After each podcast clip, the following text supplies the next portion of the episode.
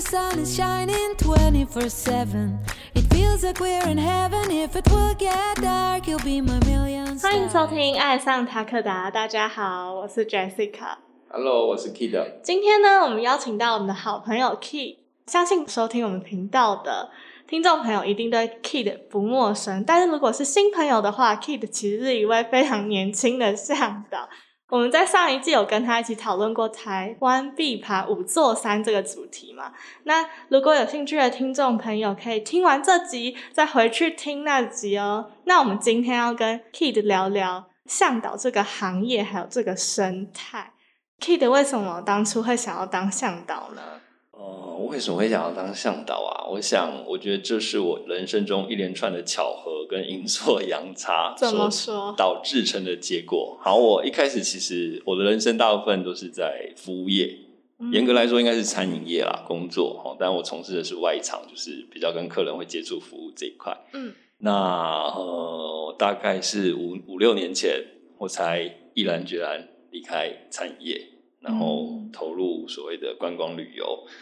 那为什么会离开？是因为就是我蛮喜欢跟客人互动、服务的感受。嗯然后个人自己觉得就是对吃比较没有那么感兴趣。嗯哦，就是像我之前主管，他可能可以对这道菜头头是道，讲到文化啊、它的做法什么的，但 我发现我自己没有办法。嗯对我就觉得，哎、吃就是还 OK，吃得下去就可以。我没有那么讲究，嗯哦所以我觉得我是不是对吃比较没办法，所以我就离开餐饮业。但是我又对服务有兴趣，那我自己又很爱玩，哦，你看我自己就叫 kid，就跟小孩子一样，所以我就想说自己可以就是是不是可以带别人一起去玩，然后因为它会结合服务的概念在里头，嗯哼那我觉得可能会适合我这样子。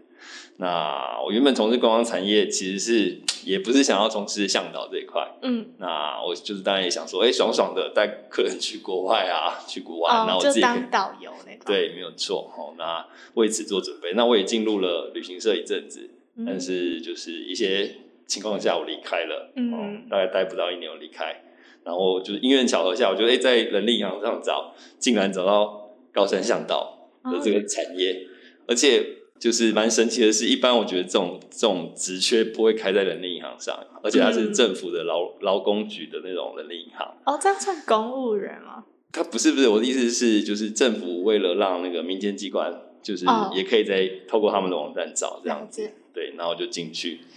那这是我进入当向导的契机啦。但是为什么会想当呢？那我在之前也有跟就是朋友一起爬过山，那就是我觉得最让我震撼的一次是，就是当我看到台湾的美景，我真的觉得非常漂亮。然后我觉得很适合拿来做国际观光，然后就很适合带外国人来践行，所以我觉得就是这是让我想要继续当向导很重要的一个原因。这样子，嗯，好了解，就是有一个蛮公关的 真的吗？公关就是很像那种观光局会广告的那种 slogan，然后再加上你声音又很好听，你知道？我可以想象那个画面，然后放慢速度，然后对。好，我先谢谢你。那本来你对向导的想象是什么？哦，本来想对向导的想象，当然就是觉得说，哎、就是自己可以玩乐，又可以带别人一起玩乐，嗯这种这种人生多美好啊！嗯然后我曾经看过一部电影，它叫做就是《七日之痒》吧，中文片名叫《七日之痒》。然后里头就是讲到一个东西叫做中年打工度假者，还是中年度假打工者啊，反正就差不多是这个意思。嗯那他的就大概概念就是，比方说他他的职业是在海边，就是卖出租冲浪板那些，嗯那他是在工作，他在赚钱，但他同时也可以享乐。哦，那我就觉得，哎、这感个觉很好。对，很很很很感觉是我想要的生活模式。对，所以呃，我觉得这是我就是来当向导，就是一开始的想象吧。嗯，那后来你踏入这个行业的时候，你觉得这个工作就是怎么样？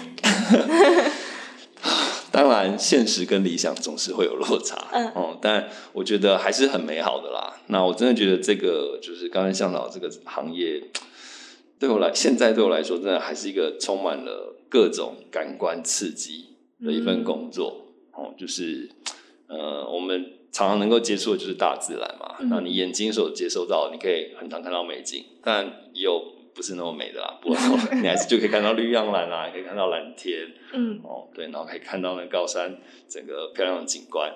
那同时你又必须放大你的耳朵，就是我们可能会去听哦，这个这可能是我在服务业练出来的需求啦，就是可能是偷听也好，就是或者是 客人自己讲很大声也好，就是稍微听一下，哎，客人他们有什么什么什么想法、什么感受，然后我们是不是可以去协助他们？对，那除了听客人以外，我们要听风吹草动。然后比方说，就是走在临近间，我们突然听到旁边稀稀疏疏，哦，可能落叶就是有踩过痕迹，那可能就会有小动物，嗯那我们就会去找，因为我们也可以找给客人看什么的。嗯哦，那当然比较危险的可能会有这个落石咣咣咣咣咣下来的声音。对，那我们要赶快抬头看一下是不是在我们周遭。嗯所以我觉得就是它充满了各种感官刺激。嗯哼，然后，然后同时呢，我也必须去服务我的客人，然后我脚脚又一直持续不断的在行走，嗯对，然后加上他会就是很多危机反应，我必须去克服，对，所以我觉得这个行业对我来说，目前就是呃很具有挑战性的原因，就是因为它就是必须有一种面面俱到的感觉，嗯你要去环顾你整个周围，然后会发生一些什么事情，嗯因为在爬山间真的很难说，就是对会有什么很是有一定的风险存在，所以就是要随时警惕。对，那我觉得，所以我对我来说，它是一个感官刺激很很很重的一个行业，嗯，这样子。那你到底要怎样才能成为向导，然后带客人去爬山呢？这个每个人当然会有每个人不同的答案啦。嗯对我而言，它就是一个责任感重的一个工作。那我觉得，呃，客人的安全一定是最重要的。但是在安全，就是客人的安全，你必须要有自己的责任感。就是今天我带了客人一群人一起出去，嗯那他们的生命就是在我手上。嗯那尤其是这些人可能都是就是新手，因为毕竟他是一个呃，他们会想要请向导，可能他们对这条路线不熟悉，嗯然后或是他们是初体验，他们可能爬山经验不多，所以才会需要向导去协助他们。所以我觉得，呃，新手相对来说就是他们呃资讯比较不足，所以在我们带队过程中，他们的安全一定是我们最重要的。那如果我没有这个责任感，我可能就没办法照顾好他们的安全。那我觉得这对我来说是呃比较危险的。那所以我觉得，如果未来我想要从事这个产业的人，责任感一定很重要。嗯你必须很清楚的知道，就是这些人能够上山，也要能够平安的下山，嗯这是你必然的责任。对，那除此之外，当然其他呃还会有很多其他的就是嗯条件啦。当然走路是基本的嘛，你要有一定的体能，对不可能可能一百公斤，然后 平常没在运动的人就去当向导，所以体能当然是基础，嗯然后观念吧，一些爬山基本的观念，就是你可能对这个山的认识。你也不可能你从来没去过，然后你就带其他人继续走，就是就算是你有那个责任，但如果你有这个这个责任，你就会知道你要具备些什么条件。嗯。对，所以我觉得责任感是最重要的。那你觉得，就是刚刚除了责任感之外，向导还具备，就是你觉得最应该具备什么条件？嗯，它其实包含了很多啦，啊，而且在不同的，就是因为我们毕竟属于商业团，嗯那我有跟过其他老板跟他们一起爬，就是带队这样子对。那不同的公司当然会有不同的的标准对，没有错。比方说，呃，我也曾经带过那种，我必须自己开车，然后载着客人，然后带他们去爬山，然后爬完回来以后，我还要自己再开车，哇，这个 送客人平安回家。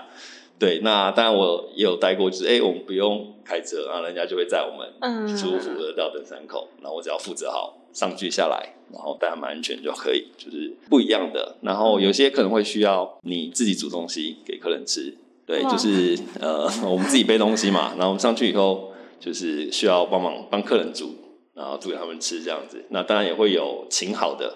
就是我们称为高山协作，嗯应该很多人都知道。那我们就会高山协作就在定点那边，我只要负责把客人带过去，高山协作会帮他们煮，然后我也是可以享受的坐着一起吃就好。那刚刚提到就是那个自己煮给客人吃，那你就是那个公司会帮向导们受训吗？啊这是个好问题，哎，不一定，但是他基础一定会教啦。哦，对他一定会教说，就是好，比方我我自己个人觉得，在山上煮东西最难的应该是煮饭，嗯相信很多人都觉得煮饭应该是最难的。会不熟，有些对没有熟。对，要不然就煮成稀饭。嗯对，那呃，我自己当然也煮成稀饭过，也有煮成不熟过。对，那当然需要经验累积啦。嗯对，那呃，所以煮饭他们一定会教，就是要教你说怎么煮。然后青菜，我觉得炒青菜应该不太难吧？对，就是你稍微呃，可能用点油，然后因为高山上毕竟温度比较低，然后所以我们通常会加水，让水有点用蒸的概念，但是会加水这样。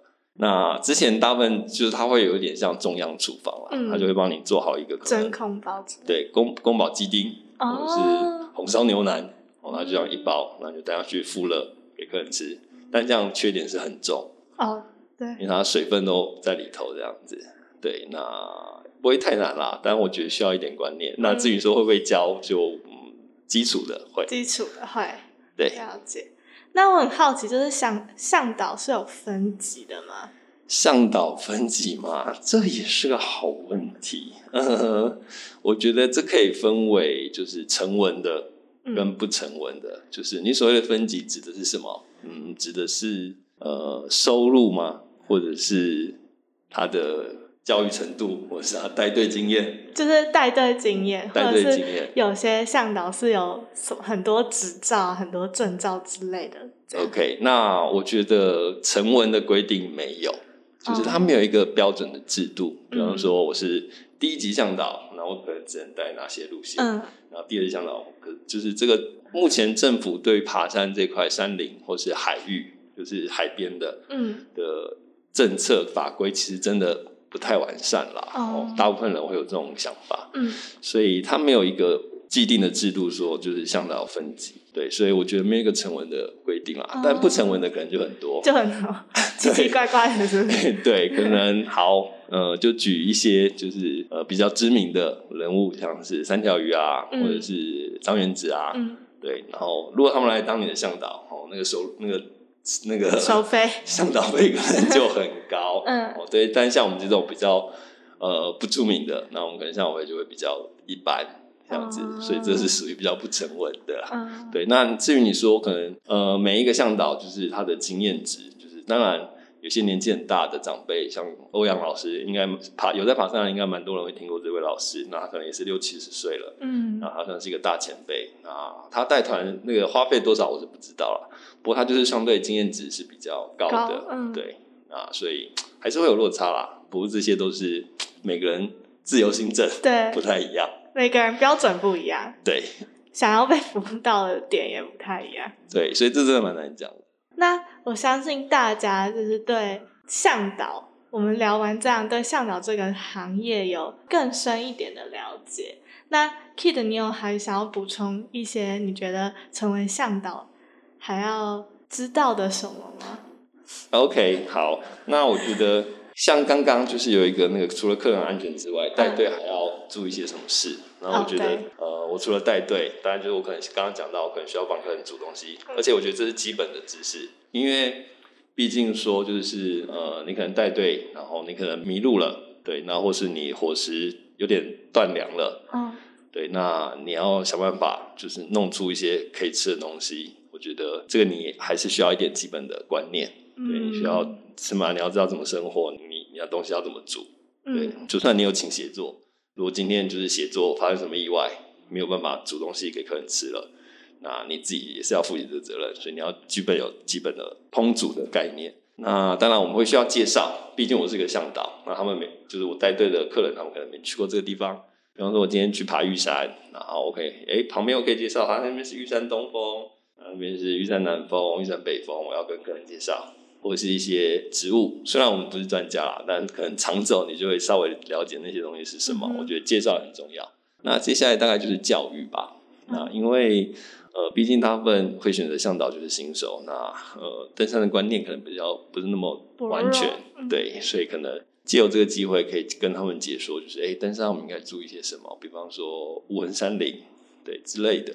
我觉得这都是一个当一个向导应该要做到的事情。好，那我们今天谢谢 Kid 跟我们分享他这么多关于嗯带团的事情，还有向导的事情。那我们不免俗的，今天还是有彩蛋呢。我们彩蛋是 Takoda Active 一百五十元折扣码。那我们的折扣码是全部小写连在一起，We love Takoda。